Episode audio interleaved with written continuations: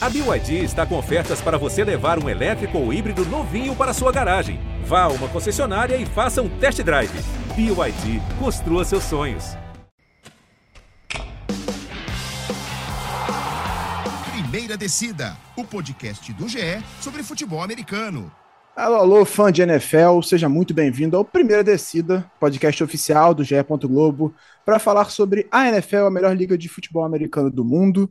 Estamos gravando especi especialmente numa quarta-feira, um, um podcast que começa com um clima um pouco pesado por conta de tudo que aconteceu no Monday Night Football, jogo entre Buffalo Bills e Cincinnati Bengals, em que o safety da Hamlin, no começo do primeiro quarto, sofreu uma parada cardíaca dentro de campo, está hospitalizado em estado crítico. A gente vai falar muito sobre a situação do Hamlin, tentar falar também um pouco sobre a semana, sobre a rodada, é, apesar de todo esse clima muito pesado, e atualizar o estado dele.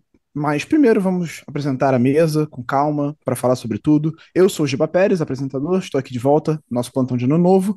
Comigo, co-apresentando esse podcast, já que Clara Casé está de folga durante o plantão de ano novo, Marcos Portuga, que já foi editor desse podcast e que chega agora para participar, dividir a apresentação aqui comigo. Marcos, seja muito bem-vindo ao Primeiro Descida.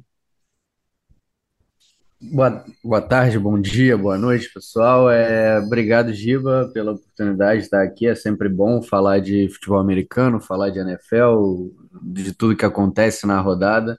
Infelizmente, é, foi uma semana complicada por tudo que aconteceu com o Hamlin. O clima não é um clima tão bom assim, mas é, é importante falar sobre o futebol americano e também explicar sobre tudo que está acontecendo e o que aconteceu nessa última semana e o que vai acontecer né, nas próximas playoffs e tudo mais. Também aqui com a gente, como sempre, a gente sempre tenta trazer aqui um convidado que produz conteúdo independente sobre a liga nas redes sociais, na internet, enfim. E Dani Kowalski, do Esportismo, muito bem-vinda ao Primeira Descida, Dani. Gostaria de dar boas-vindas ao podcast num clima um pouco mais animado, mas diante de toda essa circunstância, é sempre muito difícil falar sobre esporte, né? Ah, com certeza, Giva. Primeiro, bom dia, boa tarde, boa noite para a galera que está acompanhando a gente. Muito obrigada a você, Giva, pelo, pelo convite. Marcos, muito obrigada pela conversa. E realmente, gostaria que as circunstâncias estivessem melhores, que a gente estivesse comentando só a rodada num clima um pouco mais, mais leve, mas a gente precisa discutir, é um tema que já traz muita discussão, não só pela NFL, mas pela, pelo esporte em geral, né? Então, é um tema que precisa ser discutido e é o que a gente vai conversar hoje. Então vamos começar, claro, falando sobre a situação mais importante, né? O, jogo fica em segundo plano quando acontece uma coisa dessa proporção. É, faltando cinco minutos para o fim do primeiro quarto do Monday Night Football entre Cincinnati Bengals e Buffalo Bills, que o Bengals vencia por 7 a 3 Damar Hamlin fez um tackle em T. Higgins no meio do campo, mais ou menos, e levantou imediatamente, parecia tudo bem, mas ele desmaiou, teve uma parada cardiorrespiratória, precisou ser reanimado dentro de campo, os jogadores ficaram desesperados, você via na expressão de todos eles, seja do Bengals ou do Bills, é, o, o, susto, o choro, é, o atendimento durou mais de 10 minutos, mas foi um atendimento bem feito dentro de campo e salvou a vida do jogador. Ele foi levado para o hospital é, é, universitário de, de Cincinnati, onde ele teve uma nova parada cardiorrespiratória e foi reanimado mais uma vez. Está internado em estado crítico, entubado. E dá alguns sinais positivos, né? O tio dele nessa terça-feira atualizou a situação, disse que eles reduziram a necessidade de oxigênio de 100 para 50%, colocaram ele, viraram ele na maca com a barriga para baixo para ajudar nas funções respiratórias. Aparentemente a, a questão respiratória é um dos grandes problemas nesse momento da recuperação do jogador. O estado ainda é crítico, apesar de alguns sinais positivos que dão esperança de que ele vá se recuperar. A gente segue acompanhando tudo que vai acontecer com o Henry nas próximas semanas. É, foram é, campanhas ao longo de toda a liga e de outras ligas de esportes americanos é, rezando pelo jogador. Uma outra coisa interessante que aconteceu, legal que aconteceu, né?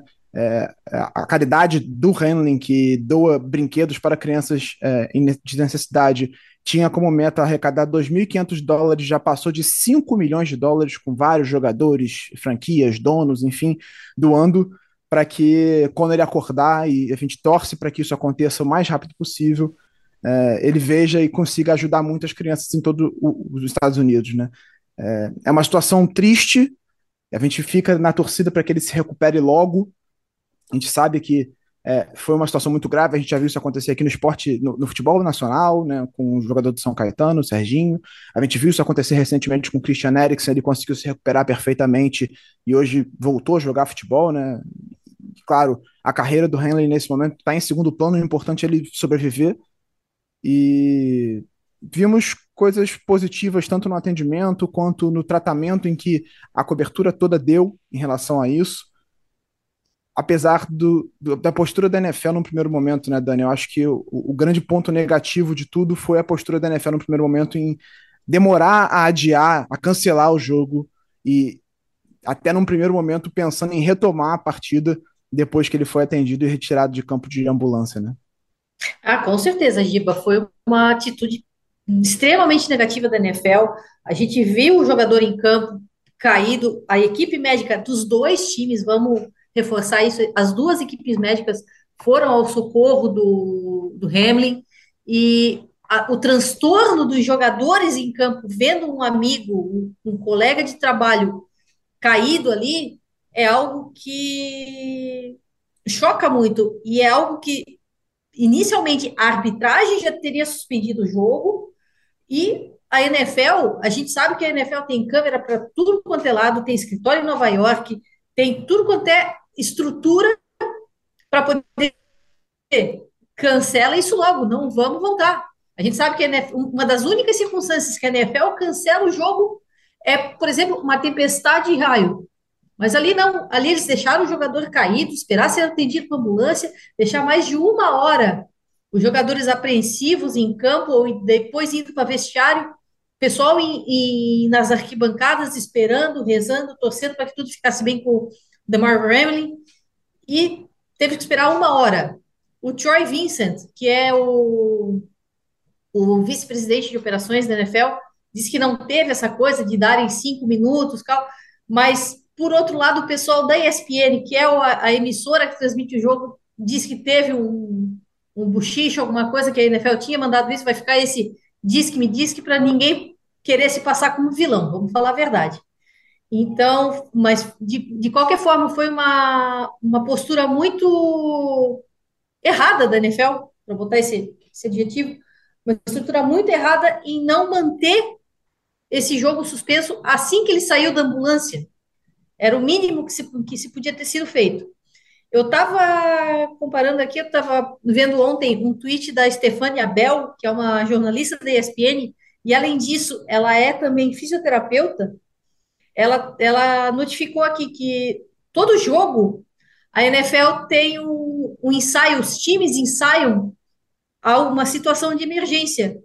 Para se ter uma ideia, tem um, um, gerenciamento de vias aéreas, alguém que faz o gerenciamento de vias aéreas quando acontece algum acidente, um médico em time, uma ambulância em cada estádio e também tem que ter um centro de trauma número um, ou seja, um centro de ponta para atender os jogadores. E todo o pessoal médico, seja de time, ou seja independente, ou seja, o pessoal que está lá para verificar concussão, e também os árbitros, se encontram uma hora antes do kickoff para coordenar e revisar esse plano. Ou seja, nesse, nesse, nessa parte, a NFL está de parabéns, porque foi justamente esse pronto atendimento em campo como eu falei, os dois médicos foram ajudar, e em seguida a ambulância já estava em campo, e foi isso que possibilitou a sobrevivência do Damar Hamlin.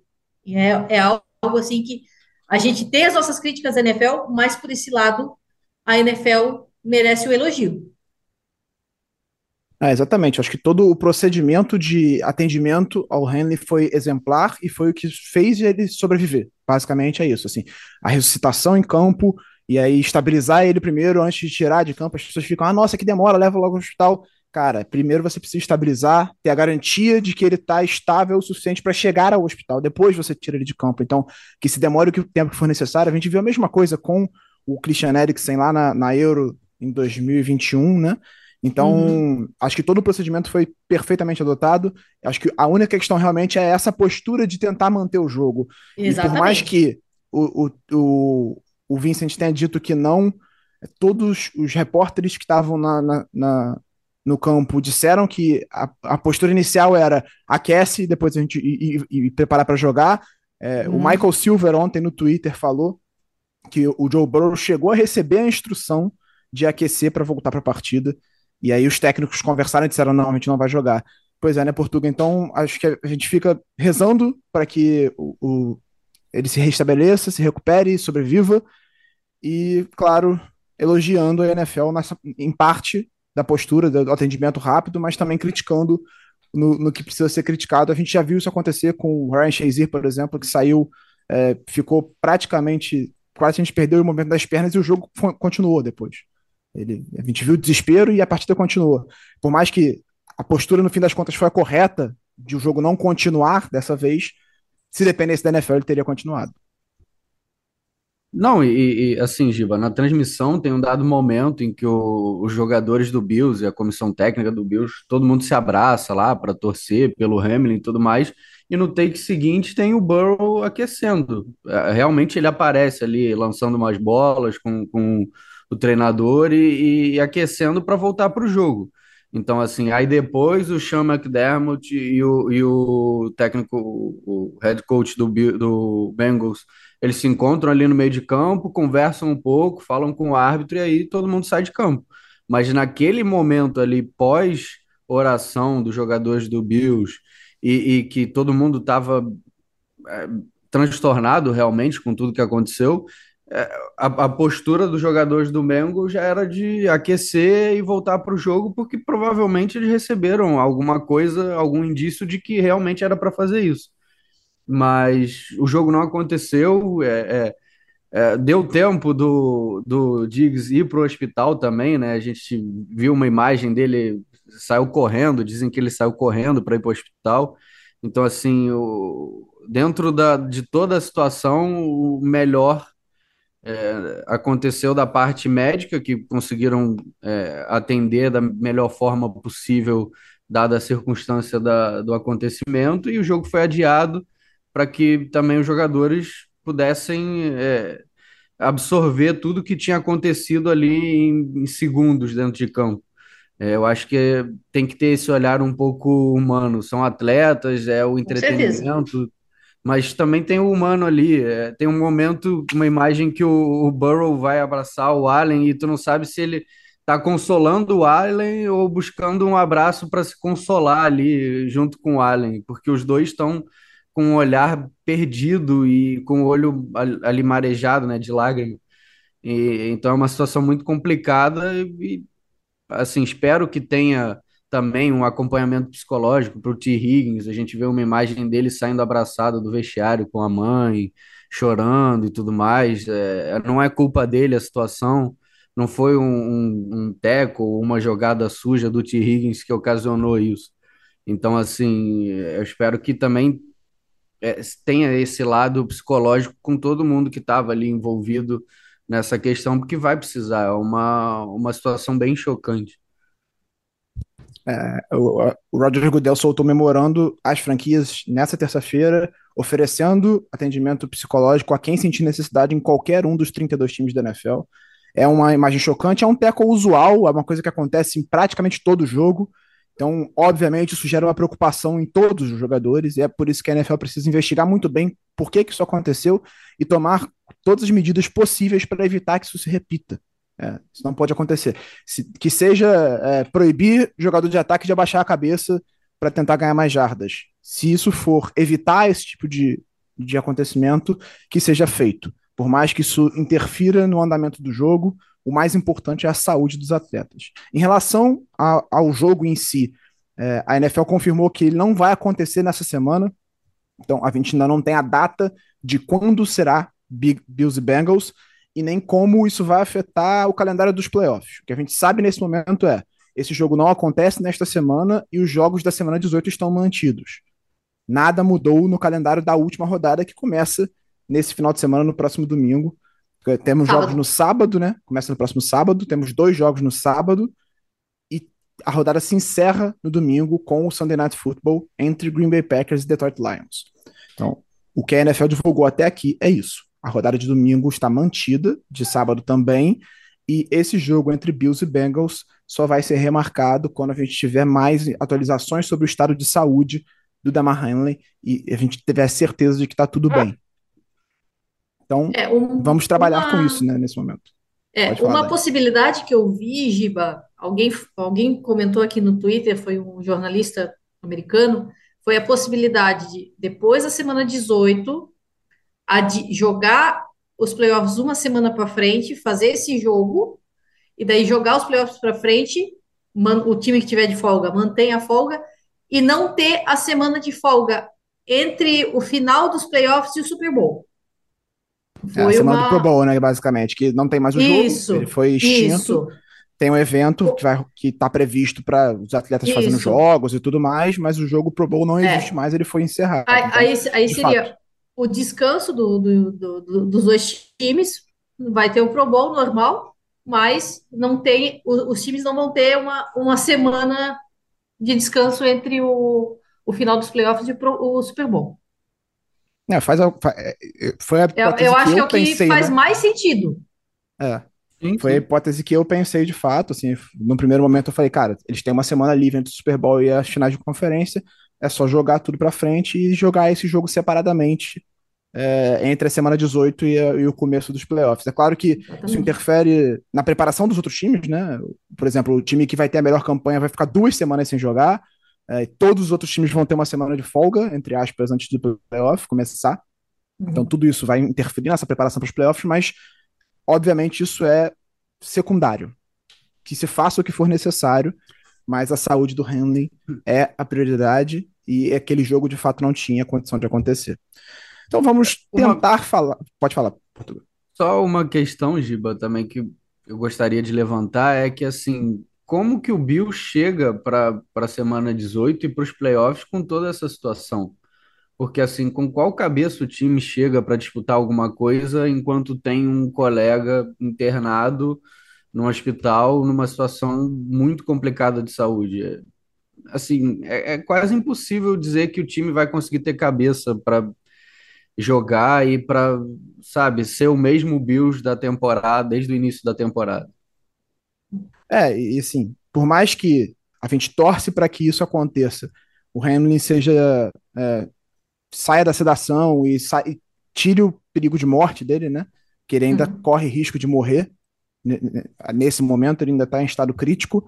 É, apesar do, dos sinais vitais terem sido normalizados e da respiração estar melhorando, ele ainda está em estado crítico, ainda corre risco de morte. É, por mais que isso é, mude até sábado e domingo, cara, é um baque emocional muito forte e, e, obviamente isso afeta os jogadores na preparação deles para o jogo. Eles não estão preocupados com o próximo jogo do, do, Buffalo Bills. Isso não é nem de longe a prioridade do time nesse momento. A preocupação de todos eles é o estado de saúde do companheiro de equipe.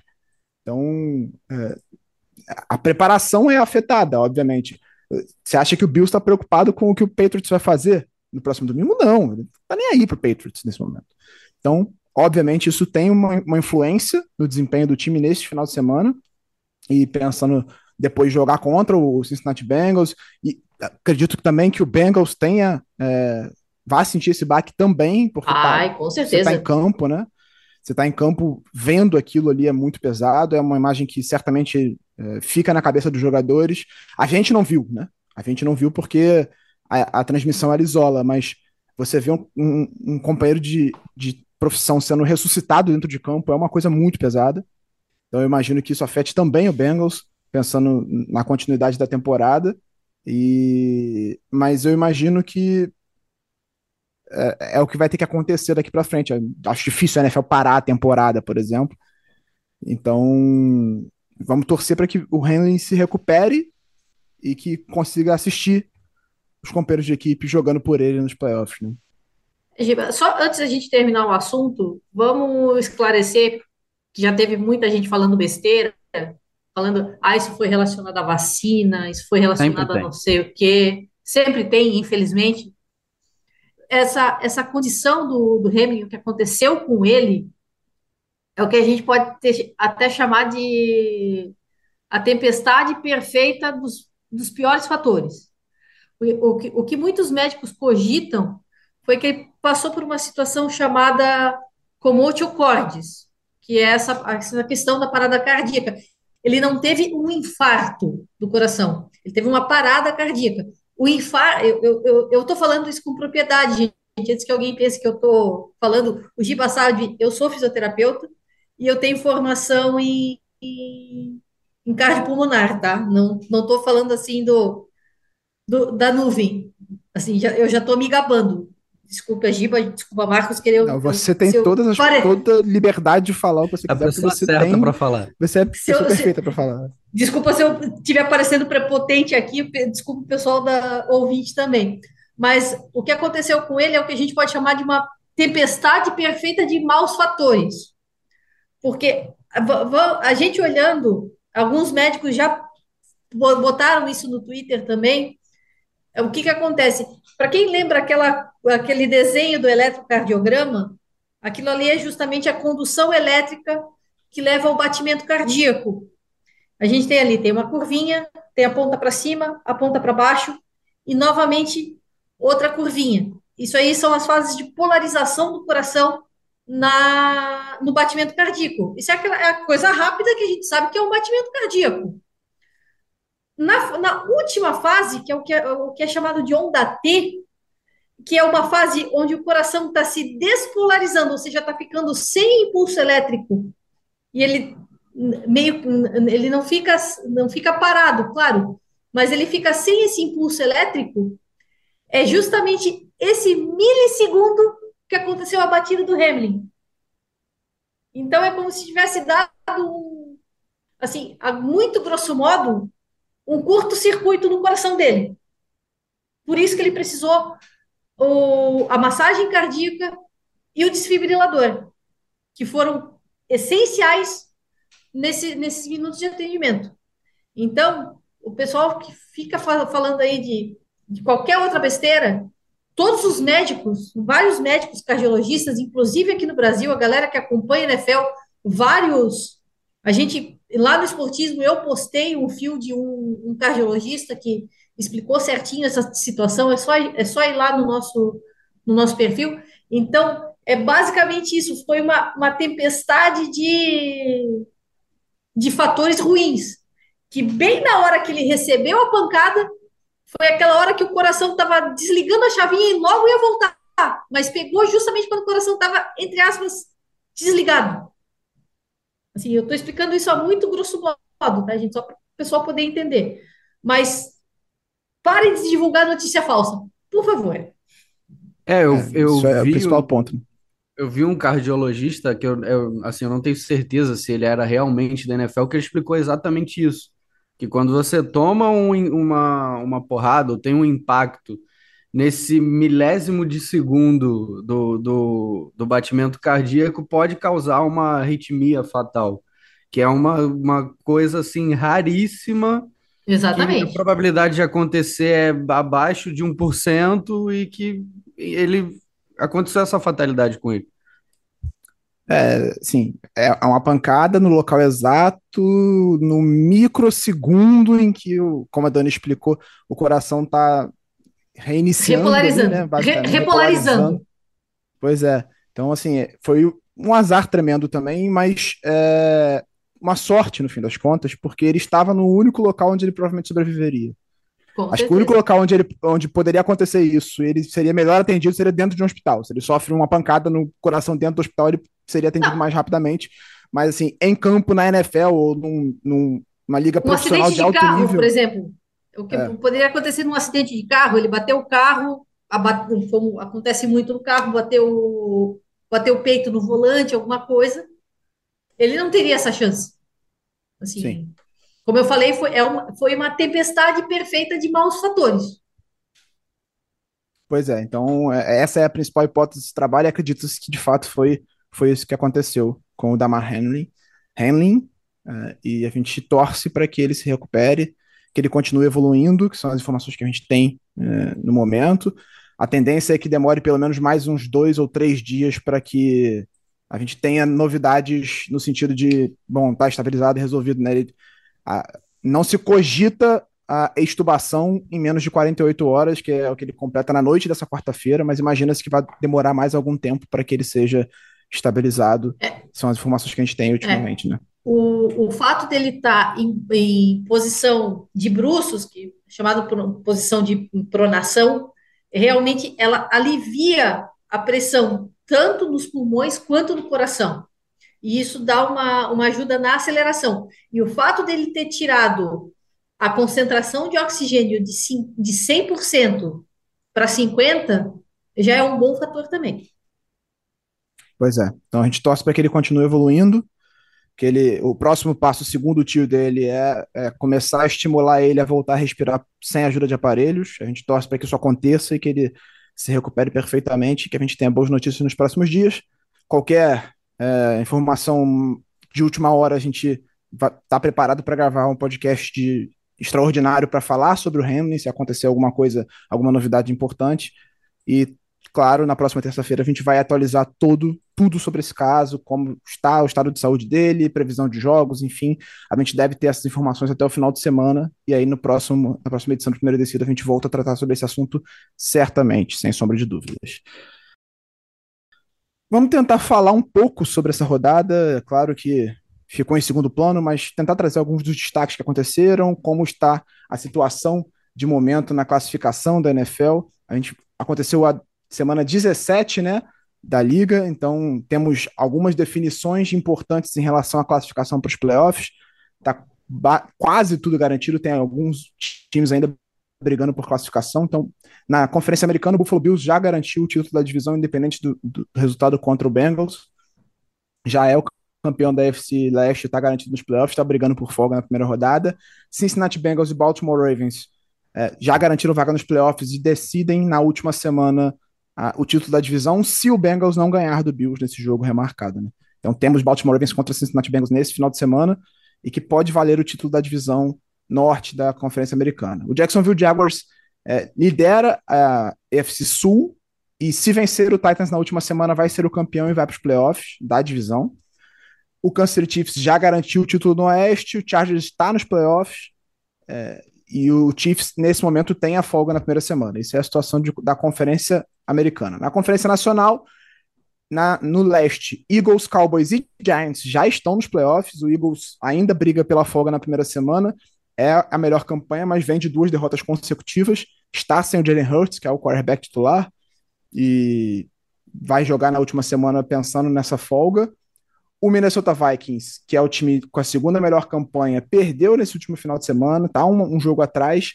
O Dallas Cowboys também está um jogo atrás do, do Philadelphia Eagles ambos brigando por essa, essa campanha com o melhor da, da conferência, assim como o São Francisco 49ers, campeão no Oeste, time da Dani Kowalski, que já ganhou a divisão e está pensando nessa folga na primeira rodada dos playoffs. Então, essa briga pela, pela, pelo posto de primeiro colocado da Conferência Nacional está bem pesada nessa última semana. Né? Temos pelo menos quatro times brigando pela folga, pensando na melhor campanha. E o Tampa Bay Buccaneers garantiu o título da Divisão Sul e apesar de uma temporada bem ruim em vários aspectos, vai jogar os playoffs com Tom Brady aos 45 anos de idade, se eu não me engano. Então, essa é a situação de momento. Ainda temos três vagas em disputa, se eu não me engano, né? Temos a última vaga de wildcard da AFC aberta, que está entre Patriots, entre Patriots Dolphins, e Dolphins. Dolphins e Steelers também está na briga. E temos é. a AFC Sul aberta entre Jacksonville Jaguars e Tennessee Titans. E no, na, na Conferência Nacional, a última vaga também em aberto. Seattle Seahawks, Detroit Lions e Green Bay Packers disputam ela. O Seahawks depende de uma vitória do Packers. É, não, depende de uma vitória do Lions e precisa vencer na última rodada. Se o Packers vencer, está garantido nos playoffs também, apesar de uma campanha bem irregular na temporada. Acho que esse é o panorama para quem não está tão ligado. Se quiser, enquanto eu fiz essa explicação, abrir lá a classificação da NFL, que vai ajudar a esclarecer um pouco a situação, mas no momento é isso que a gente tem. Acho que não tem nenhum confronto definido ainda, vamos definir todos os confrontos na última rodada. Então, vamos começar, Dani, por você. Qual foi o seu destaque positivo da semana 17 da NFL? Meu destaque positivo foi uma dupla. Eu vou falar de Tom Brady e Mike Evans. Se eles tivessem jogado a temporada inteira como eles jogaram nesse jogo da última rodada contra o Carolina Panthers, o Tampa Bay já teria garantido a vaga muito antes. Porque foi aquele tipo de conexão que a gente viu na temporada em que o Tampa Bay Buccaneers foi campeão.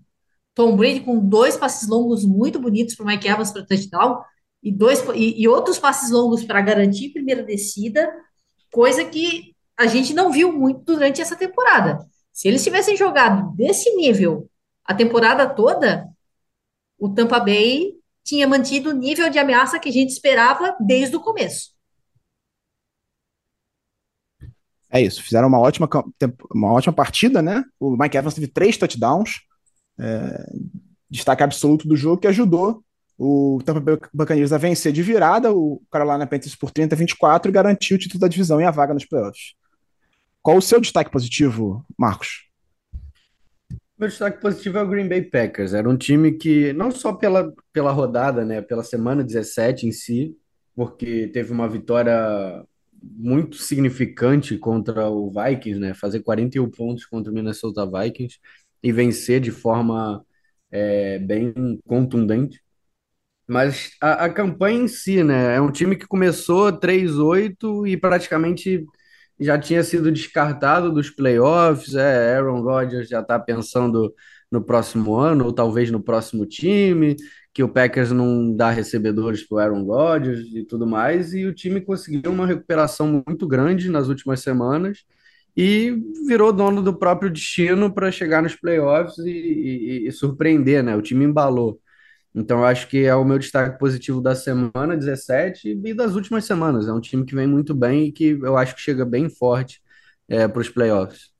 Pois é, é, o Packers teve um começo muito ruim de, de, de, temporada, né? O Rodgers jogando muito mal, os recebedores não estavam funcionando muito bem, né? Mas aí o Christian Watson deu um salto na temporada de calor dele, começou a jogar muito bem, o ataque começou a melhorar e aí o time chega chega como uma ameaça. Eu acho que é um, é um adversário que ninguém quer enfrentar, né? Se o, se o Packers vencer o Detroit Lions nessa última semana e garantir vaga nos playoffs, eu tenho certeza que seja quem ficar em segundo, 49ers, Vikings ou o próprio Eagles, ou até o Dallas Cowboys, né? Dependendo da combinação Sim. de resultados, é, vai ter problemas para enfrentar esse Green Bay Packers. É um time de camisa, um time que tem um quarterback de altíssimo nível e que acho que ninguém quer enfrentar nessa primeira semana.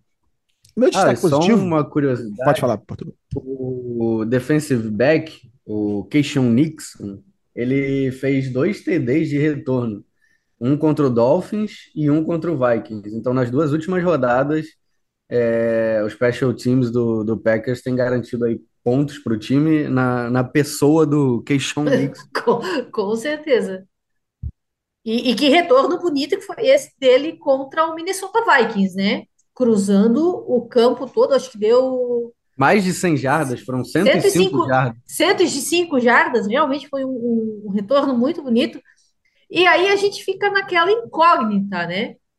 O Minnesota Vikings é aquele time todo, porque se você for analisar a maior parte das vitórias do Minnesota Vikings, praticamente tirando a virada em cima do Colts, aliás, incluindo a virada em cima do Colts, quase todas elas foram por uma posse de bola. Aí onde está o defeito? É no ataque que não consegue pontuar tanto ou a defesa que libera tanto ponto? Pois é, e o, o, time de especialistas que foi um problema do Packers na última temporada, né? Trazendo o meu destaque positivo, eu vou falar sobre Daniel Jones, que é o quarterback do New York Giants, que sempre foi muito criticado, né? Mas fez uma belíssima partida contra o Indianapolis Colts. Foram dois passos para touchdown, 177 jardas aéreas, 19 passos completos em 24 tentados, mas também 11 tentativas de corrida, 91 jardas e dois touchdowns corridos. A gente está falando de um time que começou a temporada desacreditado, está garantido nos playoffs e por mais que o Daniel Jones não encante, não encha os olhos como um quarterback de altíssimo nível, ele se mostrou que é o suficiente para levar esse time aos playoffs. Agora a gente vai ver o que vai acontecer na primeira aparição dele como quarterback do Giants na pós-temporada, né? É claro que a gente sabe que o Giants pode pensar em buscar um quarterback no próximo draft, que tem uma boa classe. Como vai jogar os playoffs, tem uma posição mais baixa no draft, isso acaba sendo descartado. O time está planejando renovar o contrato dele. Então, vamos ver o que acontece com o Daniel Jones daqui para frente. Não sei se ele será o quarterback do Giants na próxima temporada, mas nesse jogo especificamente contra o Indianapolis Colts, que o Giants venceu por 38 a 10, ele jogou muito bem.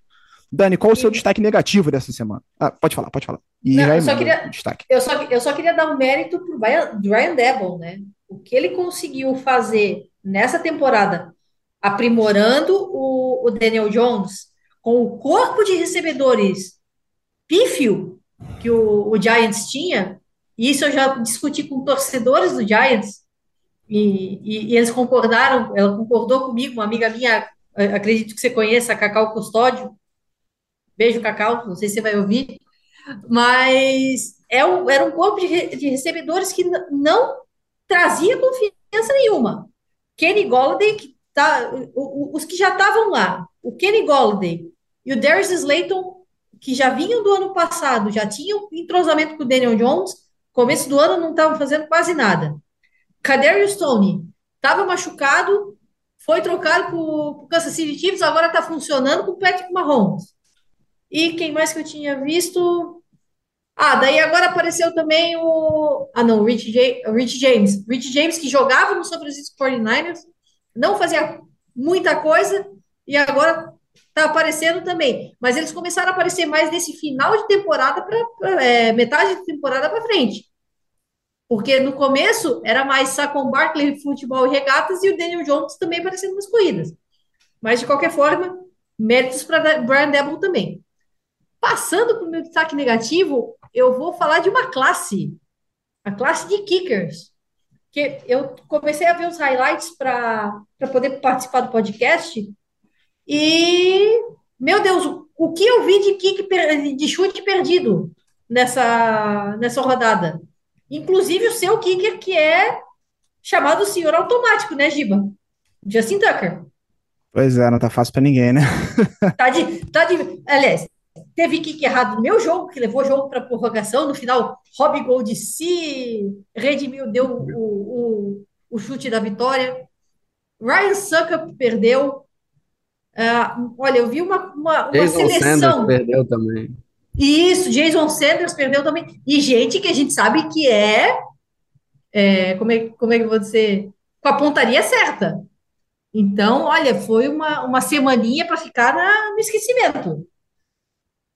Pois é, o, o Tucker tem, vem tendo problemas nessa temporada, especificamente com bloqueios. Ele, tem, tem, ele teve chutes bloqueados em duas semanas consecutivas, e essa semana, mais uma vez, errando o chute. É, o jogo foi, no geral, bem ruim, né? Do, do, do, na verdade, isso... nessa semana ele não errou, não. Contra, contra o Steelers ele não errou. Ele veio de duas semanas errando muito. Contra o Steelers ele acertou tudo. Ele não fez Mas... nada de errado. O problema do, Ravens foi outro contra os Steelers. Mas isso pode não pode ser problema do long snapper, não? Porque assim. Não, é problema dos bloqueios. Não é especificamente do Tucker. Ele não tá chutando baixo, não. Ele tá tendo. Os bloqueios estão mal feitos. No Sim. último, especificamente, foi um péssimo bloqueio. É, ele errou um chute de mais de 60 jardas para. Era 67 jardas de um estádio aberto para tentar empatar, é, virar o jogo contra o Jaguars. E que foi o primeiro erro dele em quarto quarto na história. E aí depois foram dois bloqueios de chute recentes, assim. Então, diria que o problema não é o Tucker. Não, eu, eu queria aproveitar que a Dani falou dos kickers para trazer à tona uma, uma aspa do Tyreek Hill essa semana, assim, depois do jogo é, contra o Patriots, ele participou de um podcast, uma, eu não sei ao certo qual é o nome do, do, do podcast ou do programa que ele participou, que perguntam para ele sobre isso, os kickers, o, a quantidade de erro que os kickers estão fazendo, né, na, na, cometendo na temporada. Ele cita que assim que é, é complicado porque os kickers chegam lá no treinamento, no, nos facilities, né? e dão três, quatro chutes e depois vão, vão eles, os long snappers e os Panthers jogar ping-pong enquanto o resto do time fica treinando. Então, assim, ele deu uma bela de uma alfinetada na equipe de, de special teams ali do Dolphins, que tem sido um problema do time na temporada, que tem feito perder jogos. Né? Aquela, aquela famosa indireta na sua cara, né? Exatamente, é, exatamente. Né? Tipo, inclusive foi o Tarek Hill que botou as mesas de ping-pong lá, então assim, ele acaba sendo um pouco culpado disso. tipo, eu tô pagando por isso, mas pelo amor de Deus, vamos trabalhar também, né? É, exatamente. Ele, ele insistiu para trocar a mesa depois, né? Então. Queriam tirar, o, o, o McDaniel tentou tirar, mas ele quis, quis manter, né? É, mas ele, ele tentou negociar. Pô, galera, vamos treinar Sanders. Chuta um pouquinho mais. Porque o Sanders só, só acerta de menos de 30 jardas. 28, 27. Passou das 30 jardas, ele erra todos. E o Dolphins sempre perde por 3 pontos, 4 pontos. Pois é. Portuga, qual o seu destaque negativo? Pode falar. Meu destaque negativo é o Miami Dolphins, justamente por isso. É, eu tentei fugir do óbvio e do clubismo, mas assim, é um time que vive uma montanha russa. Começa muito bem, ganha três jogos, aí vai, perde três jogos, aí ganha seis, perde seis. Então, assim, é um time que não achou. Se por um lado o Brian Dable conseguiu acertar a equipe do Giants com menos material humano, eu acho que o McDaniel não conseguiu ainda acertar a mão e achar o equilíbrio no Dolphins com uma quantidade muito grande de, de estrelas, assim. É, um ataque que tem Waddle, Tarek Hill, o jogo corrido começou a acertar com, depois da chegada de Jeff Wilson, mas ainda sofre com os problemas de lesões do Tua, que fica fora por alguns jogos, teve é, concussões seguidas. Então é um time que ainda não se acertou, a defesa a secundária com muitas lesões, o Sanders numa temporada pífia. Então é um time que tinha tudo para deslanchar e chegar muito forte nos playoffs, mas vem numa decrescente muito grande. E no jogo contra o Patriots, assim, tinha um jogo na mão e acabou praticamente entregando o jogo é, para a equipe do Patriots e mantendo o time do, do Bill Belichick vivo na última rodada, né? Que vai jogar Bill e Patriots do lado de lá, o Bills tentando é, garantir a folga para os playoffs e o Patriots jogando o jogo ali da, da classificação. E o Dolphins enfrenta o Jets já eliminado, tentando ainda chegar nos playoffs, mas se chegar, é, vai enfrentar talvez um Kansas City Chiefs, o que é um jogo dificílimo. Talvez a lei do ex do Tyreek Hill possa salvar algum misticismo aí da, é, da questão do, do, do além do campo, porque o time vem muito mal e o, o McDaniel vai ter que acertar muita coisa é, dentro desse time para a próxima temporada. Um time que se esperava um pouco mais pelo início, assim, tão, tão bom. E também citar que o Terry Bridgewater não, não dá mais em nenhum time da, da NFL. Portuga, deixa eu aproveitar e te perguntar, então, já que você é torcedor do Dolphins, acompanhou mais o time, o quanto que você acha que essas idas e vindas do Tua atrapalharam o, o funcionamento do time? A gente já viu o quanto o, o Tua saiu de, de temporada, chegou o total em quanto? Seis jogos, pelo menos? Sim, uns seis jogos. Assim, o time tá 1-8 uma vitória, oito derrotas sem o Tua, desde que o Tua chegou do draft. Uhum. Então, assim, é um time que é muito dependente do Tua e é um jogador que, assim, ele não tem uma, uma saúde muito forte. A gente, alguns insiders questionam se realmente é o franchise QB do Dolphins. Eu acredito que sim, que seja. Ele é realmente muito bom. É, às vezes é um pouco inconsistente, quando o jogo começa a não fluir, ele fica nervoso, lança umas interceptações bobas, mas ele realmente é um ótimo jogador, é um uhum. ótimo QB, mas eu ainda contigo. Mas ele ainda sofre muito com isso das lesões. Ele eu acho que ele como jogador, ele acaba sendo um pouco frágil. Se a gente for ver as concussões que ele teve, são quedas normais de jogo, que Uhum. É, 88% dos quarterbacks sofrem e levantam tranquilamente e seguem a partida. Tanto que essa concussão do último jogo ninguém viu, ninguém conseguiu observar e só descobriram porque ele reclamou no dia seguinte de, enfim, de dores e tudo mais. Então, assim, eu acho que ele tem a saúde muito frágil. A própria lesão lá, na, quando era de Alabama, é uma queda comum em que ele machuca o quadril. Ele tem uma saúde frágil e isso é uma preocupação para o futuro do Dolphins, realmente. Mas dentro de campo, dentro das quatro linhas ali, ele é realmente franchise QB. O problema é, é ele estar saudável a temporada inteira, coisa que ainda não aconteceu, e, e ter um backup QB que, que possa suprir a ausência dele em alguns momentos. Uhum. Pois é, eu gosto muito do Tua. Isso, sem sombra de dúvidas, é um, um quarterback que naquela classe eu já gostava demais dele. Mas é, é, triste, porque além de ser. A questão do quadril, eu até achei que ele superou melhor do que eu esperava. É uma lesão que Sim. costuma ser recorrente. Lesão de quadril é uma questão que costuma ser recorrente. Eu sei porque o Dennis Pitta, que jogou no, no Ravens, teve uma lesão de quadril e depois ele re, repetiu essa lesão várias vezes.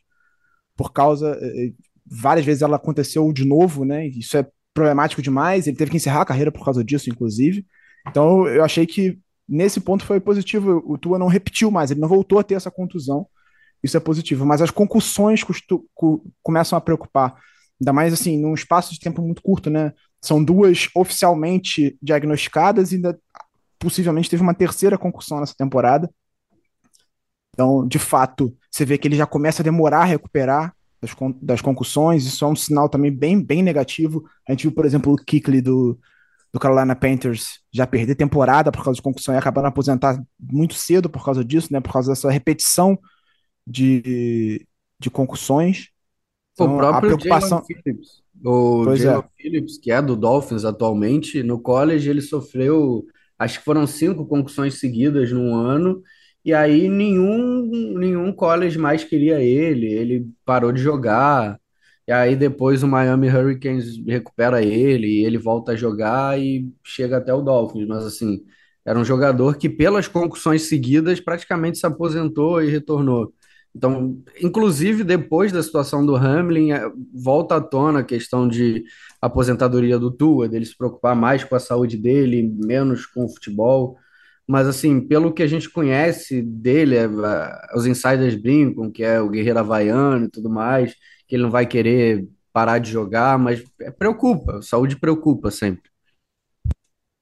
Pois é. Então, assim, a gente tem que ficar atento em relação à saúde do, do Tua, principalmente, que é o ponto mais preocupante para essas próximas semanas e para o futuro do Dolphins também, né? Falando em relação ao, ao, jogo especificamente, mas principalmente a saúde do Tua por ele é o mais importante. Eu vou trazer como ponto negativo Kirk Cousins, quarterback do Minnesota Vikings. O Vikings é, entrou em campo no, no, no Lambeau Field com a chance de empatar a campanha do Philadelphia Eagles, de dar uma demonstração de força contra o maior rival na divisão. E em vez disso, ressuscitou o Green Bay Packers. Assim, uma vitória eliminava praticamente o Packers da disputa por vaga nos playoffs e o, o, o Vikings conseguiu perder um jogo de forma massacrante depois de, de uma temporada em que ele está muito melhor que o Packers. Então, foi uma derrota é, impactante, 41 a 17 para o Green Bay Packers. Muito também por conta do Kirk Cousins. Três interceptações na partida, completou 18 de 31 passes tentados, só 205 jardas, ele acabou o jogo no banco, né, porque já não tinha mais chance de virada, botaram o Nick Mullins para jogar, e então o Cousins faz uma temporada no geral muito boa, assim, eu diria que ele, ele fez, um, no, somando todos os jogos, assim, a campanha do Vikings também é muito por causa do Cousins, ele jogando muito bem, claro que o Justin Jefferson é o grande nome do, do, do Minnesota Vikings no ano, inclusive teve a pior partida dele na temporada, só uma recepção para 15 jardas. Mas o, o Cousins faz uma boa temporada, não dá para colocar é, nenhum, nenhuma dúvida sobre o quão bem ele está jogando. Mas nessa partida especificamente, ele foi muito mal e acabou enterrando as chances, não só a chance de matar o Packers, mas a moral, eu acho que, do time. Por exemplo, se o Vikings tem uma chance razoável de ir para a última semana e pegar o Green Bay Packers, né? se ele ficar com a, com a, segunda melhor campanha, ele vai enfrentar o Green Bay Packers nos playoffs. E como é que você entra para esse jogo depois de perder de 41 a 17 na semana 17, né? Você entra com uma moral em baixa. Então eu acho que a preocupação do Minnesota Vikings tem que ser essa, porque se pegar esse Packers nos playoffs, você vai entrar com um receio. E aí, o que, que, que vai acontecer, né? A gente perdeu recentemente, como é que fica essa situação? Então, para mim, o grande destaque negativo dessa semana foi o Kirk Cousins. Falando agora sobre. Vou destacar três jogos que aconteceram nessa semana e que a gente que chamou nossa atenção por algum motivo, começando por você, Dani. Qual jogo você destaca da semana 17? Eu vou do último jogo, que vai ser Detroit Lions e Green Bay Packers, valendo essa última vaga pela NFC, porque o Lions é uma das surpresas da temporada, né? A gente não esperava que o time comandado pelo Dan Campbell, um, um técnico principal que está no seu segundo ano, com o Jared Goff, chegar a uma campanha dessa. Tá 8-8, mas foi um dos times que foi mais amigo do entretenimento nessa rodada, nessa temporada, porque a gente viu, já viu o Detroit Lions fazendo jogos de 40 pontos, 30 e poucos pontos. Uma defesa que está sólida, Aidan Hutchinson, candidato que corre um pouco por fora, obscuro a calor do ano defensivo. E o Jerry Goff fazendo um bom trabalho, protegido pela, pela linha defensiva e com recebedores que não são aquela coisa toda, que é o DJ Shark, o, o Amon Hassan Brown. Então, e um jogo corrido que tem aparecido com o Jamal Williams, que jogava no Packers, ou seja, pode ter uma lei do ex aí. E o Jamal Williams é um dos líderes de touchdown da, da NFL dessa temporada. Então, eu acho que é uma. Pode ser aquele, aquela coisa. Posso até não me classificar, porque o Detroit, se eu não me engano, depende de resultado também, depende de combinação de resultado. Mas se eu não vou, se eu, se eu for, se eu ganhar e o outro e o resultado não der certo, eu pelo menos estrago a festa do, do, do amiguinho. Então, acho que esse vai ser um jogo para se prestar atenção. E o Packers, claro, toda essa narrativa que tu já, já descreveu, vocês já descreveram aí, Giba, Portuga, do, do Green Bay Packers voltando, tendo esse, essa retomada no, no final da temporada, o Aaron Rodgers, que já teve todas as suas polêmicas possíveis e imagináveis essa temporada, começando lá do, da pré-temporada com intertemporada, com ah, toma chá disso, não vacina, é, vai trocar de time, vai aposentar, começa uma temporada mal sem entrosamento, sentindo falta do, do Davante Adams, e de uma hora para outra clica com o Christian Watson, o Christian Watson em três jogos faz cinco touchdowns, é uma, uma narrativa que o pessoal acaba prestando atenção. Né? É, pois é. é. Portuga, qual jogo você destaca, destacou dessa semana 17 que passou agora? Qual jogo você chamou, te chamou a atenção por algum motivo, qualquer que seja? É, eu queria destacar o, o, Panthers e Bucks, mas assim, é, já foi falado sobre Tom Brady e Mike Evans, então assim, não tem muito mais o que destacar. O Bucks venceu e praticamente tirou o Panthers da jogada, era um jogo decisivo. E eu gostei bastante de Broncos e Chiefs. Foi um jogo que em um dado momento o Chiefs se enrolou e teve dificuldade para vencer o Denver Broncos. O Russell Wilson fez até uma partida boa, visto ao que o Broncos vinha apresentando, né? Nas, nas outras rodadas. Então, assim, foi um jogo que me surpreendeu. O Chiefs passar um pouquinho de sufoco. É, é um time que está brigando com, com o Bills pela folga. Então, assim, é, realmente achei surpreendente o Broncos dar esse sufoco no, na equipe do na equipe do, do Chiefs. Giva, Giva, desculpa, eu acabei me antecipando, eu falei de jogo da semana 18. Eu não me, não é, me antecipei. eu, me... é, eu, eu, fiquei na dúvida. Eu fiquei. Mas... Não, é que você falou em jogo fiquei... de destaque, eu já estava pensando na frente. Mil perdões, eu queria Nada, destacar. Que... Era, Steelers, era Steelers e Ravens. O, é porque eu não queria falar sobre esse jogo, por isso que eu, eu segui. ah, pula, por pula. isso! Pô, você Fingi que não aconteceu. Atenção, audiência, o Giba me enganou no roteiro. É que eu estava olhando, eu tava olhando outra estatística aqui e acabei me. O que passou, passou. Passou batido, mas é. era Steelers e Ravens. Vamos esquecer mas, o Ravens. Mas, mas, não, mas só destacar, eu sei que você não vai gostar, mas a liderança do Kenny Pickett para levar o, o time à virada. Assim, o Kenny Pickett mostrou uma consistência, mostrou um entrosamento com seus recebedores, George Pickens, com o Najee Harris, com o, o Pat Frymouth, que acabou o time na, na, é, a virada. Então, foi a minha. É, foi o meu destaque dessa semana 17. Desculpa. Nada, que isso, imagina. Meu, é, falando sobre Ravens e Steelers, o, o Steelers ficou numa situação muito conforto no jogo, porque a defesa do Ravens em nenhum momento conseguiu parar o ataque terrestre dos Steelers. Uhum. Então o Steelers entrou lá e fez o que ele queria, porque era exatamente o que ele pretendia. Quando você tem um quarterback o famoso passou situação... o carro. É, quando você tem um quarterback calouro, a melhor situação possível é essa. Você tem seu jogo terrestre bem estabelecido, e aí vai lá correndo e deixando ele confortável para passar a bola aos poucos. Então, a defesa do Ravens nesse sentido foi ruim, mas conseguiu limitar os pontos. Tanto que o Steelers vira no finalzinho. O problema foi o Sim. ataque do Ravens, que é inexistente. O ataque do Ravens sem o Lamar Jackson. Com Exatamente. o Lamar já não tá grandes coisas, né? Com o Lamar já não tá grandes coisas. Sem ele, não existe o ataque do Ravens. O ataque do Ravens não fez três pontos no segundo tempo. Já tinha feito pouco no primeiro, fez ainda menos no segundo. Né? O ataque aéreo já não tem bons alvos aí sem o quarterback, então realmente não anda. E o ataque terrestre, os Steelers se preparou para parar, né? Porque depois do primeiro jogo entre os dois times, que foi três semanas atrás, que o Ravens correu para 215 jardas, o Steelers falou: porra, beleza, vamos focar em parar esse já ataque terrestre. Já sabemos o que fazer.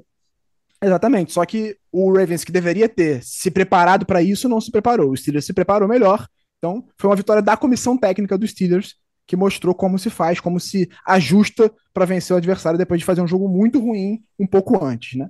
Então, uhum. grande, grande no nome dessa semana, eu acho que fica também pela comissão técnica dos Steelers, que fez um bom trabalho nesse ajuste. O meu jogo de destaque foi o jogo que. que eu... Você pode falar, Portugal. Não, só ia falar que eu acho que o Ravens é um outro caso, assim como o Dolphins, de times que oscilaram muito na temporada. O time melhorou bastante depois da chegada do Rocon Smith, mas ainda assim engatinha em momentos decisivos. Eu esperava um pouquinho mais desse time do Ravens, mesmo sem o Lamar.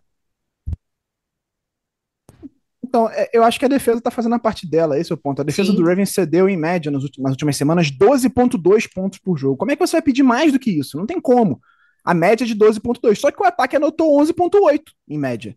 Então, aí você teve cinco jogos consecutivos em que o Ravens cedeu 12,2 jogos, 12,2 pontos por partida em média, e o ataque anotou 11,8 nesse mesmo período. Então conseguiu perder dois desses cinco jogos.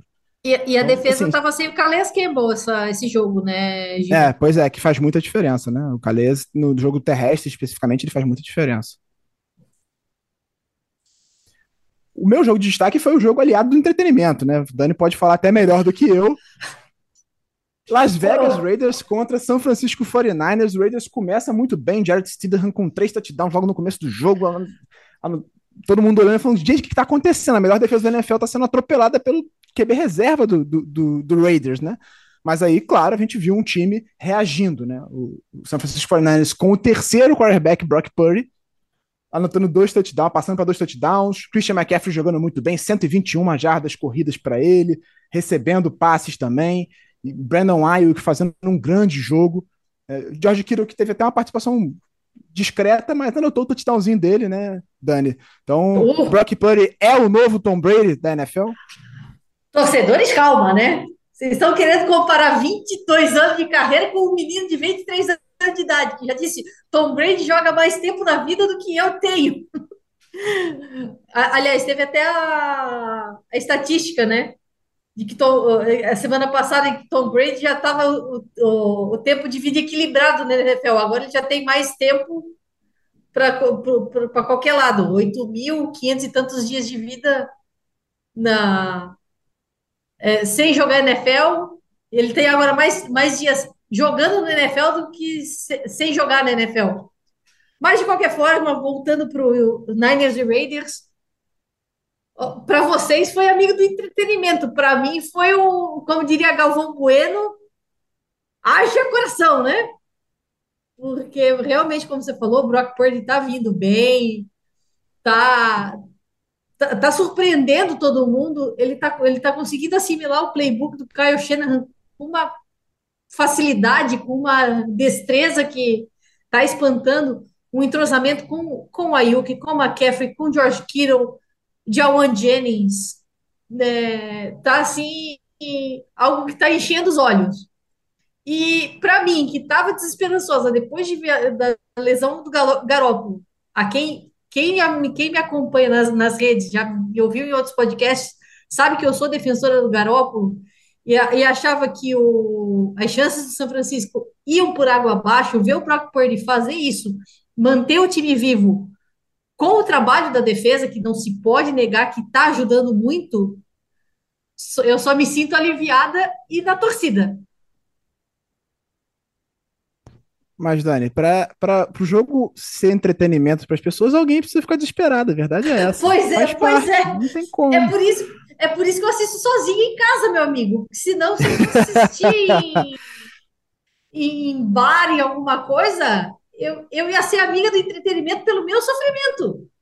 Ah, é isso, não dá. Eu, a gente sofre mesmo, ainda mais jogo assim que lá e cá, vai, volta, vira. Se falando em virada, eu já sofri bastante nessa temporada com virada. O, o torcedor do Raiders também, né? Meu Acho Deus. Essa é a temporada que mais teve viradas de times que tinham vantagem no quarto quarto. Foram 81 na partida, na, na temporada até aqui. E, e, só Ravens e Raiders já proporcionaram mais de 10 somados. Então, Não, os torcedores que mais sofreram nessa 10. temporada. Raiders é, foi, o, mais, foi umas 10. O Raiders eu acho que ele teve 6. Não, ele teve a quinta virada em que ele tinha uma vantagem de pelo menos 10 pontos no começo Isso. do quarto quarto. E o Ravens também. O Ravens teve 5. Cinco, cinco, perdeu 5 jogos em que ele chegou a ter uma vantagem de 10 pontos em algum momento da partida. Mas você estava falando. Ele só do... teve um jogo nessa temporada em que não teve pelo menos 10 pontos de vantagem, o Baltimore Ravens. Só, só o jogo contra o, o Jaguars, se eu não me engano, que não chegou a ter 10 pontos de vantagem, mas teve 9. Você estava falando do Jared Stidham, o próprio Nick Bolsa falou. Gente, eu tenho que admitir, a gente não estava preparado para o Jared Stidham. A gente não tinha fita dele. Não sabia o que, que ele podia trazer. Então, por isso que no primeiro, primeiro tempo, a defesa acabou cedendo tanta, tanta jarda, tanto ponto para o Stidham daquele jeito. Mas, felizmente, meu futuro ex, ou ex-futuro coordenador defensivo Demico Ryans, conseguiu fazer os seus ajustes lá e o, no segundo tempo o prejuízo foi menor, né? Exatamente, eu até acabei mudando o roteiro por causa do, da situação do, e... do Hamlin. Mas eu ia até, até, puxar esse assunto sobre mudança de treinador, né? Quem pode ser promovido, quem não pode. Acho que a gente vai tratar sobre isso no próximo episódio, já com algumas atualizações em termos de demissão, é, né, que é a, e vai ter a Black Monday, né? Então. É Black Monday, aguarde, pois é. Aguarde. Eu ia, eu ia tentar fazer uma projeção nessa semana, mas a, a notícia toma conta nessa situação e a gente acaba deixando para depois, né? Sim. Mas enfim, vamos, vamos seguir. Agora vamos falar sobre a última rodada, né? Semana 18, que encerra a temporada regular da NFL, com algumas definições como a gente já tratou aqui no começo do episódio. Qual o jogo que você está marcando no seu calendário para assistir, Dani? Que tá, esse jogo aqui tem tudo para ser ótimo. Você já falou, mas vamos. É, eu já, eu, já, eu já falei. Restabelecer. De... Pode trazer mais um se você quiser também. É, eu já falei de Packers e Lions, já dei todos os meus motivos erroneamente antes, mas eu vou ficar com Patriots e Bills, justamente pela situação do Bills, de como tá com o Damar Hamlin. Eu acho que se por um lado o time está abalado por o que aconteceu com ele, eu acho que vai ser a hora de eles entrarem em campo e dizer: vamos fazer isso por ele, sabe? Aquela, aquele toque de filme assim que aquele filme quando começa a musiquinha baixa e no, no discurso antes do jogo vai chegar alguém assim ó, oh, estamos com o nosso jogador ruim, não sei o quê, não sei o quê, vamos ganhar isso por ele. Então é isso que eu estou pensando que vai, vai vir para o Bills. O, o Patriots. Eu tive, eu tive até a impressão de que naquele momento em que tava, que a NFL uhum. mandou recomeçar, o, uhum. o, apareceu um discurso do Diggs, né, para pro, os outros companheiros. Eu tive uhum. a impressão de que ele estava falando isso. Tipo, é. obviamente não é o meu forte, leitura labial em inglês, mas eu tive a impressão dele estar tá falando, tipo, for him, for him, em algumas, alguns momentos ali naquele discurso dele. Eu acho mas, que, é, acho é que algo, sim, é, é algo que pode acontecer. Por é mais abalados que, que eles estejam, eles vão querer fazer isso agora em homenagem a ele. Assim, acho que é um, é um, é um lado que tem que ser visto, um lado positivo, de que ele vai poder trabalhar, que o time vai poder trabalhar o esforço para superar essa, essa dor. Querendo ou não, o pessoal ainda está batalhando por playoffs, está mirando o Super Bowl e vão fazer, vão, vão fazer o máximo possível pelo companheiro que que tá, tá, tá no hospital. Pois é. E você, Portugal, qual jogo você anotou aí para assistir nessa última rodada? Eu anotei esse do Patriots e Bills, que eu acho que também, além de tudo isso, é, o Bills ter a melhor campanha faz com que tenha uma, mais uma semaninha ali de descanso para tentar colocar a cabeça no lugar. É, tomara que já com ótimas notícias do Hamlin, e aí já voltar a jogar nos playoffs com tudo no eixo, as coisas melhores encaminhadas. Então acho importante até para o Bills ter essa semana de descanso. E o Patriots que vai jogar um jogo que pode definir a classificação dele para os playoffs. Mas outro jogo interessante que assim está um pouco perdido ali, porque não são times que, que estão muito bem ou que se destacaram a temporada inteira, é o Jaguars e Titans. Assim, é um duelo de divisão. Quem vencer vai para os playoffs. O Jaguars se vencer. Vale o título, é, né? Passa. Exatamente, vale o título da divisão. E é um jogo bem interessante, porque o Titans vem numa decrescente, o Jaguars vem melhorando. É, finalmente o ataque começou a engrenar, o Sunshine ah, começou a jogar bem, achou conexão ali é, com o Zay Jones. Então, assim, é um ataque que começa a, a botar os bracinhos para fora, começa a aparecer, que era o que a gente esperava do, do Lawrence. Então, é um jogo interessante, assim, tá ali na lista de meio perdido na rodada, mas pode ser um bom jogo para assistir. Pois é, é um jogo de fato bem interessante. O meu jogo de destaque para fechar a nossa análise da semana é Ravens e Bengals. Acho que é uma rivalidade que vem aflorando nessas últimas temporadas. Ano passado o Bengals passou o carro no Ravens nos dois jogos. Esse ano o Ravens ganhou o primeiro confronto, então além de valer a divisão, tem essa rivalidade aflorada, aquela, essa questão de é, Joe Burrow contra Lamar Jackson. A gente não sabe se o Lamar joga, mas se jogar, a tendência é que o jogo seja bem melhor do que se ele não jogar. É, então, acho que por ser, por valer o título da divisão é, norte, é uma divisão que tem essas rivalidades bem afloradas eu acho que pode ser uma partida de fato bem interessante esse Ravens e Bengals na última semana da temporada regular. Para fechar, a gente tem o nosso tradicional quadro Two Minute Warning, né? Perguntas diretas, cinco perguntas rápidas para o nosso convidado, sempre, para pessoas conhecerem melhor produtor de conteúdo independente da NFL, mas como Marcos Portuga está participando pela primeira vez, ele também vai passar pelo Two Minute Warning.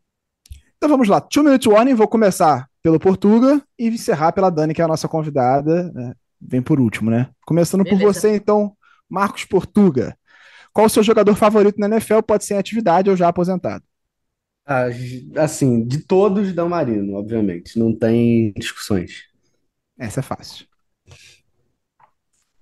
É, vamos lá, então. Segunda pergunta: por que você escolheu o Miami Dolphins como seu time? Eu escolhi por causa da temporada invicta. É, aquela temporada, quando eu fui estudar, assim, eu vi, comecei a ver NFL e fui estudar, tipo, história dos times e tudo mais. Eu vi que só existia um time com uma temporada invicta e eu achei interessante a história do Miami Dolphins. Achei muito legal o mascote ser um golfinho. E aí tudo isso me cativou e fez com que eu escolhesse o Miami Dolphins. E Dan Marino também tem seu papel nesse. Dan Chula, Dan Marino, enfim. Válido. Justo. Um jogo marcante para você.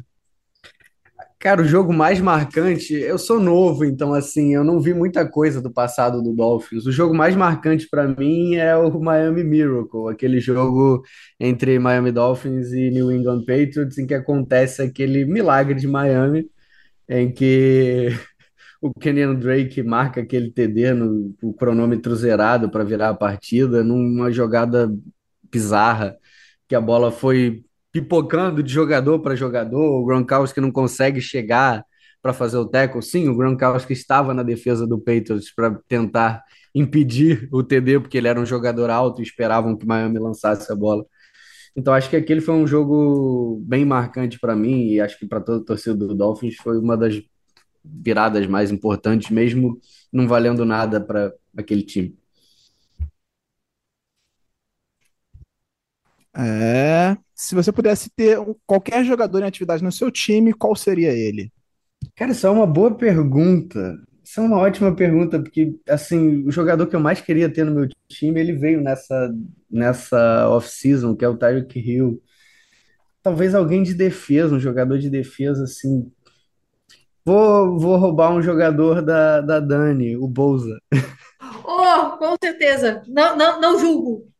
Seria um Ah, jogador bem nosso interessante ali, pô. Defensive Player Chubb, Year, inclusive, né? é, o Chubb, o Bouza, o Jalen Phillips, ficaria assim uma linha muito forte. Ou talvez um linebacker ir ali roubar no, no Cowboys. O, esqueci o nome, o, Ma- o Micah Parsons. Seria um jogador também que eu gostaria de ter no time do Dolphins. Então acho que por necessidade seria um, um desses dois. É, eu, eu também fui nessa quando eu falei que eu queria Davante Adams, porque eu preciso desesperadamente de um wide receiver. A É, maior, a maior resposta é sempre Patrick Mahomes aqui, né? Nessa, nessa pergunta. E por sim. último, se você pudesse mudar o resultado de um jogo na história da NFL, qual seria ele? Cara, assim, é, de cabeça é difícil lembrar algum jogo que eu pudesse mudar o resultado. Até porque o Dolphins não chega nos playoffs recentemente, então assim, não tem um grande jogo que eu possa querer mudar. Se eu pudesse mudar alguma coisa, seria em algum em algum momento o Dan Marino conseguir conquistar um Super Bowl. É, eu acho que seria algo que se eu pudesse mudar, não mudar um jogo especificamente, mas mudar isso, o Dan Marino conquistar um Super Bowl, acho que seria algo que eu gostaria de mudar. Então é isso, para vocês conhecerem Marcos Portuga, que era nosso estagiário aqui e hoje está na empresa, vai participar aqui algumas vezes do podcast, ele pode participar mais vezes, inclusive. A gente sempre está precisando rodar quando tem folga, né? Então é complicado. Agora, Dani Kowalski, sua vez de participar do Two Minute Warning. Lá. Começando, claro, pela primeira pergunta: qual o seu jogador favorito da NFL? Olha, há quem pense que seja o Jimmy Garoppolo, até porque o nome do meu cachorro é Jimmy, mas não é. Brock Purdy. Não, não, ele veio antes, então por isso que é Jimmy. Mas é o agora futuro aposentado J.J. Watt, que é- quando eu comecei a assistir futebol americano, comecei a acompanhar futebol americano mesmo, foi lá por volta de 2011, 2012, que foi aquela explosão do J.J. Watt. A gente via aquele cara explosivo em campo, caçando quarterback, e entrava em, entrava em ataque também como Tyrande, aquela foto icônica dele de nariz quebrado e o capacete na cabeça, assim. E, assim, um cara muito, assim, dominante no jogo, dominante na, na posição dele, e também pelo trabalho que ele fez na época do, do Furacão Harvey, que fez ele ganhar o Walter Payton Man of the Year, o prêmio. Assim, deu para ver ali o, o coração que o J.J. Watt tem e ver ele se aposentando agora no Arizona Cardinals, como um time que ele foi para ser uma esperança e acabou não dando nada. É, é aquele cara que a gente vai olhar para frente quando ele for entrar no Hall da Fama. É daquele jogador que JJ vai. Acho que a galera só vai levantar a mão assim. É aquele cara que a gente vai olhar na. Cinco segundos de discussão, né? Não, JJ, vai. Não precisa nem terminar o, o é só JJ. Pronto. Tipo Peyton Exato. Manning, futuramente, daqui a 50 anos, o Tom Brady, né? Quando o Tom Brady resolver parar de jogar. Mas é o JJ Watt justamente pela essa energia que ele tem em campo, essa eu vi ele jogar ao vivo uma vez, foi contra um Jacksonville Jaguars, horror, naquela fase pior do Jacksonville Jaguars com o Blake Bortles sendo interceptado três vezes e vendo. Eu fui do estádio da piscina, aquele, e não deu metade do terceiro quarto, eu já vi a galera indo embora, assim. Mas eu vi o JJ Watt jogando em campo, o cara é um monstro, daquela coisa assim, de, ele ainda. Ele tá ajoelhado e ainda caçando o quarterback, assim. Então, ele é um cara que me chamou muita atenção. Tanto que a primeira jersey, que não é do São Francisco 49ers, foi dele que eu comprei. Eu tenho uma, uma Color Rush dele, que, que eu uso de vez em quando. E é o J.J. Watt, sem, sem dúvida. Vamos lá. O Colin É. Kaepernick não tem um espacinho, né? Com certeza, com certeza também. Eu vi o Colin Kaepernick jogar também, é, mas esse eu vou deixar para outra pergunta aqui. Vamos lá. Por que você escolheu o San Francisco 49ers como seu time? É, então, quando eu comecei a, a, acompanhar futebol americano, foi por volta de 2009, 2010, por ali, eu comecei sem time. E... Mas aí começou, quando foi mais ou menos 2011, veio aquele São Francisco, New Orleans, aquele jogo da, das viradas em, em pouco tempo. São Francisco anota touchdown, New Orleans anota touchdown, Alex Smith e é, Vernon Davis, Michael Crabtree, mas não foi aí ainda. Depois daquele Super Bowl que veio. Mas eu tenho uma história com a Califórnia, que eu morei na Califórnia e eu morava perto de São Francisco. Só que no meu intercâmbio, eu não tive, vamos dizer, acesso a futebol americano, porque a minha família era uma família mormon. E eu só tinha direito a uma hora de TV por dia. Então eu não assistia nada de futebol americano, não conhecia nada, mas acabou por uma questão afetiva de eu ter morado lá perto e ter, e ter visto o Super Bowl do São Francisco contra o seu time, Giba, aquele que o seu time venceu contra o São Francisco 49ers. Sim, senhora. Belíssimo aquele, dia. Belíssimo dia para você, né?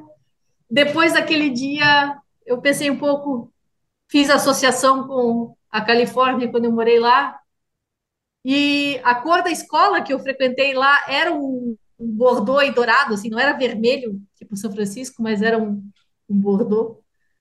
E o, o nome do time era Prospectors. Assim, junta tudo, junta tudo, bota no liquidificador, vem a minha torcida pelo, pelo 49ers. É isso. Eu, eu, diria, eu sempre digo que se eu não fosse Ravens, eu seria 49ers, porque eu acho o, o uniforme do 49ers mais bonito da NFL pra mim. Assim, Também estou né? nessa. Eu acho, pra mim, o mais bonito da NFL. Eu adoro o uniforme do 49ers, acho lindo, lindo, lindo. Posso, posso dizer marcante com orgulho, posso dizer com orgulho que eu tenho várias jerseys do São Francisco e confirmo isso. É, eu quero comprar uma do bolso, não comprei ainda não.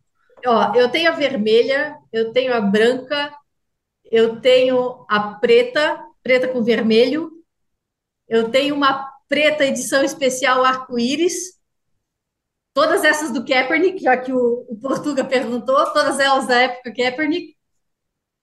Eu tenho a Color Rush do Garópolo, que é aquela throwback, né? Aquela é, em, em, homenagem ao time de 1984. E a minha última aquisição foi uma vermelha com o pet de 75 anos do George Kittle. Ah, eu vi. Pois é. Então, um jogo marcante para você, Dani? Olha, foi o jogo que eu fui assistir, o único jogo do Niners que eu assisti ao vivo, que foi uma vez em Nova York, eu consegui juntar uma galera do Niners, a qual eu sou amiga até hoje. beijo, galera. Julinho, beijo. É... E a gente foi assistir no MetLife Stadium. Eu estava viajando em Nova York, consegui achar eles por lá pelo grupo de Facebook do Niners. Foi eu, ele e mais dois amigos. Eu fiquei, acabei ficando mais amiga do Júlio, que também é parte do, do fã-clube. Só que foi o jogo que o Niners perdeu para o Giants no estouro do relógio. Eu nem lembro mais o placar, mas foi ver o Eli Manning lançando a bola. Foi até o Sunday Night Football. Ver o, o Eli Manning lançando para o Tyrande no fundo da, da endzone, assim, foi terrível. Mas ainda assim foi um jogo que me marcou bastante. E sim, eu, e foi um jogo que eu vi o Colin Kaepernick jogar. Então. Sim.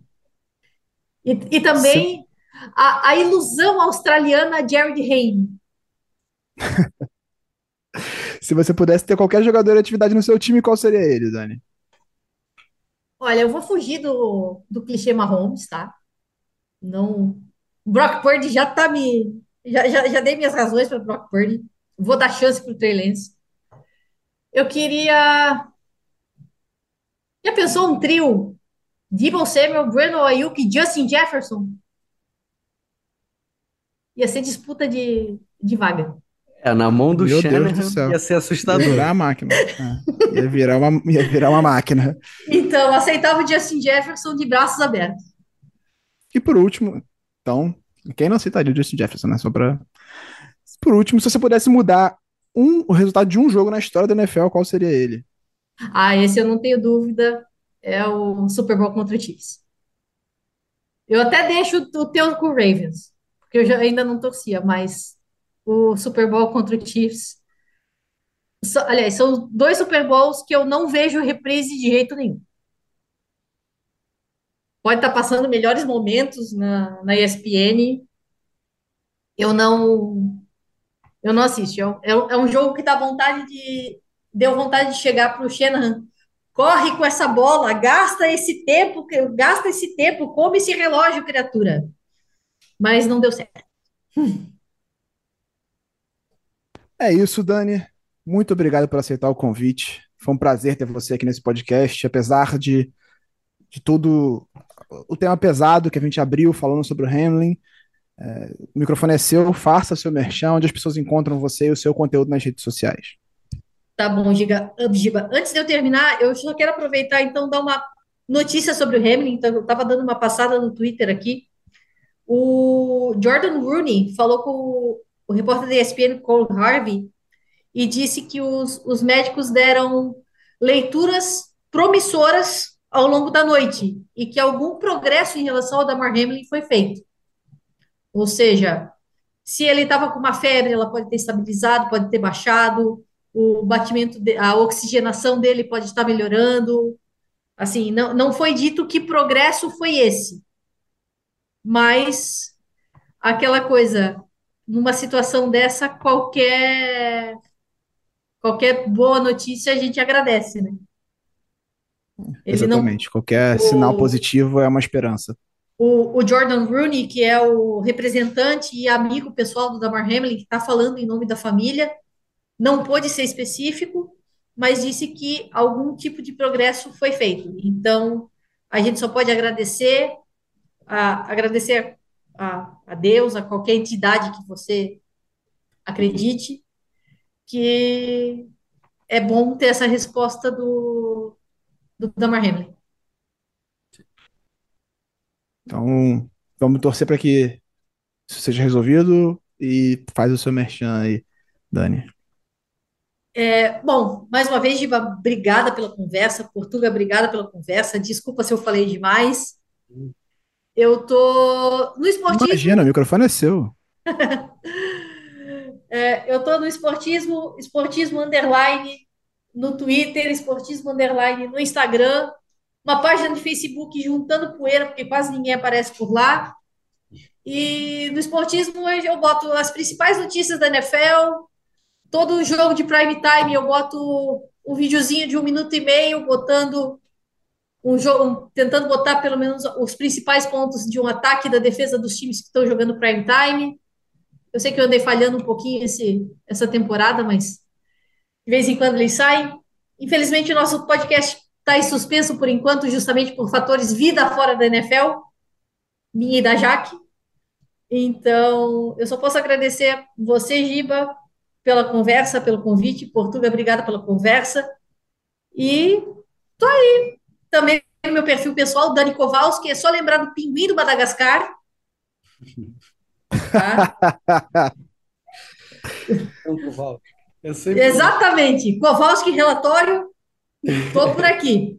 Tem gente que confunde com aquele do Monstros S.A. Aquele do Monstros S.A. é Wazowski. Wazowski, sim. É, eu sou o Kowalski. É só lembrar do Pinguim do Madagascar. Então, eu tô por aqui, gente. Mais uma vez, muito obrigada pelo convite. É uma honra, um prazer. E tamo aí. Portuga, muito obrigado pela parceria, hein? Nessa, nesse podcast que vai ficar marcado na nossa história, certamente, né? Com certeza, assim, é, é um momento complicado para para falar, para achar palavras para descrever a, a, a, situação e conseguir falar sobre o futebol em si, o futebol americano em si, não é, sobre a, a questão do Hamlin. Mas, cara, é um prazer muito grande mesmo estar aqui, poder falar sobre o futebol americano, é, expor o que a gente pensa, o que a gente é, gosta, assim, o futebol americano é, é uma paixão da gente, realmente. Então, assim, é, foi uma oportunidade muito, muito boa, não no momento tão legal assim, pela situação do Hamlin, mas a gente espera que no próximo podcast é, a gente já tenha melhores notícias e que tudo já esteja estabilizado. E agradecer mais uma vez a ti a Clara pelo, pelo convite e estou à disposição sempre que, que precisarem. Ah, sim, eu, é desculpa, esqueci de deixar um beijo para Clara, eu sei que ela está por aqui sempre, eu sempre escuto vocês. Uhum. Clara Casé, um beijo, espero outra hora participar com você também. Claro, claro, o convite está sempre feito, Dani, você é sempre muito bem-vindo aqui no Primeira Descida. Então, você que ouviu até aqui, muito obrigado pela audiência, muito obrigado pela companhia nesse podcast que foi tomado muito por essa emoção da situação do Damar Hanley, safety do Buffalo Bills. Se você tem fé, se você não tem, enfim, torça, reze, faça o que a sua religião ou não ter religião é, permite para que esse jogador se recupere e que ele esteja bem com a família dele, porque muito além de um safety, muito além de um jogador do Buffalo Bills, ele é um pai, é um irmão, é um, um primo, filho. ele é um filho. Então, se você tem qualquer fé que seja, torça pela recuperação do Hamlin e que ele esteja bem nos próximos dias para voltar para os braços da família dele. Muito mais importante do que estar em campo ou não. Esse podcast tem edição de Isabela Abreu coordenação de Rafael Barros e a gerência de André Amaral.